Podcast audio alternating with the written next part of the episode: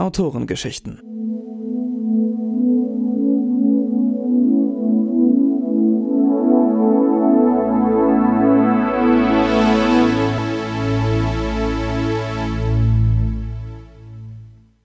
In der Reihe Autorengeschichten hören Sie nun einen Ausschnitt aus dem Thriller Unbeseelt von Marion Schreiner. Gelesen von Philipp Süß. Eine Produktion von Brainflower Media Studio in Zusammenarbeit mit den Dreamteamer Hörspielern. Marion Schreiner ist erreichbar unter www.marionschreiner.com. In der Thriller-Reihe Der Culver-Fluch von Marion Schreiner sind auch Pet im Wald und das Culver-Haus erhältlich. Weitere Informationen finden Sie auch in den Infotafeln. Du willst ihm nicht wirklich begegnen. Sam. Sam liebt Seile und Knoten. Seile zum Strangulieren und Knoten, die sich nicht lösen lassen. Ether und Roman Corbett hatten ihn mit knapp sieben Monaten adoptiert.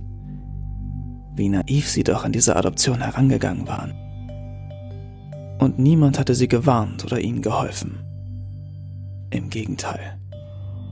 Alle waren damals froh, dieses Kind losgeworden zu sein. Sam war kein beliebter Schüler auf der Highschool, aber ein interessanter. Sein Blick hatte immer noch die Macht, alle von sich fernzuhalten. Im Unterricht war er eher ruhig und meldete sich nur dann genervt, wenn niemand mehr eine Antwort wusste. Aber auch dann nur knapp und auf den Punkt bringend.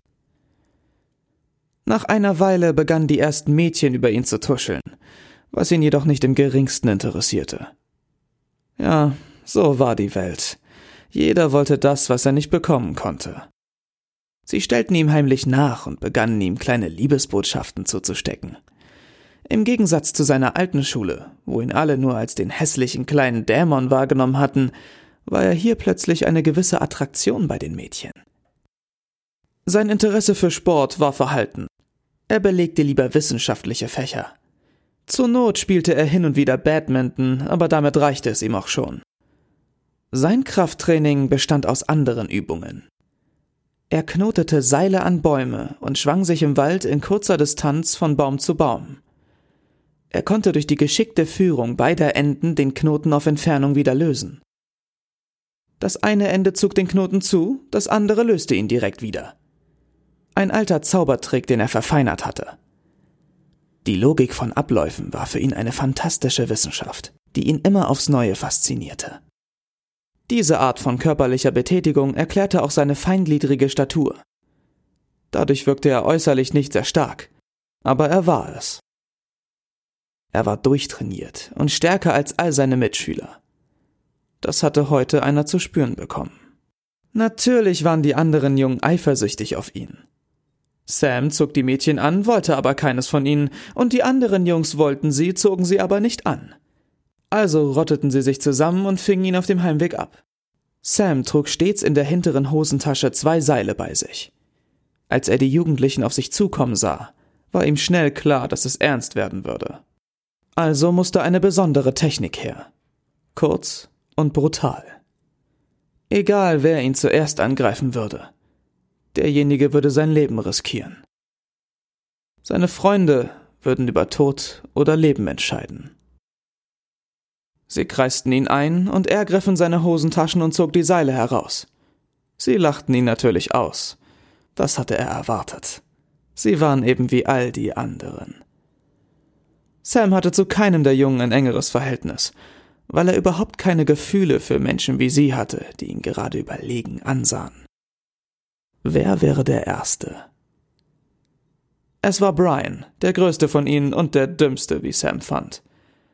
Er war nur wenig größer als er selbst und dachte, er könnte ihm locker eine Abreibung verpassen.